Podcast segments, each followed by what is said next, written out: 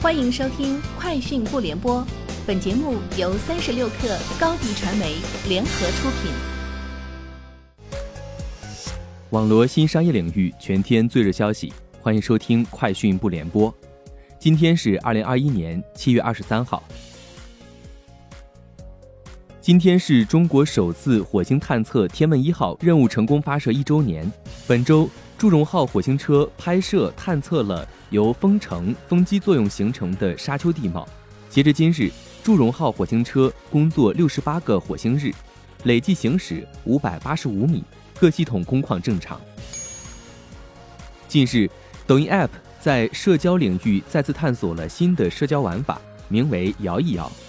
摇一摇的入口位于抖音 App 内首页上方的地区栏内，与地图功能并列。抖音摇一摇的定位是通过摇一摇在同城匹配的过程中交朋友，也就是说，摇一摇是一个陌生交友功能，且在同城这一特定的范围内才能使用。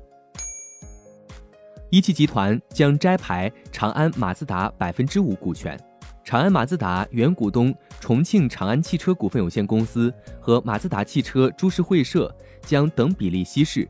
最终形成长安汽车、马自达、一汽集团三方持股的状态。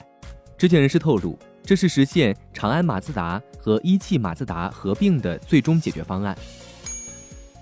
据国际货币金融机构官方论坛日前发布的年度报告显示，百分之三十的央行计划在未来十二至二十四个月内增加人民币持有量，同时百分之二十的央行计划在未来十二至二十四个月内减持美元。百分之十八的央行计划在同一时间段内减持欧元。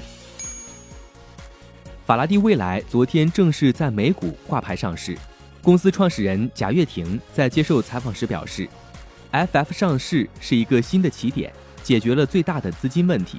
接下来全力以赴实现十二个月量产交车。”被问及是否有回国打算，贾跃亭表示：“有计划回国，会彻底解决债务问题。”据内部人士透露，摩根大通允许其金融顾问协助所有财富管理客户买卖加密货币基金，这意味着摩根大通将成为美国首家这样做的大型银行。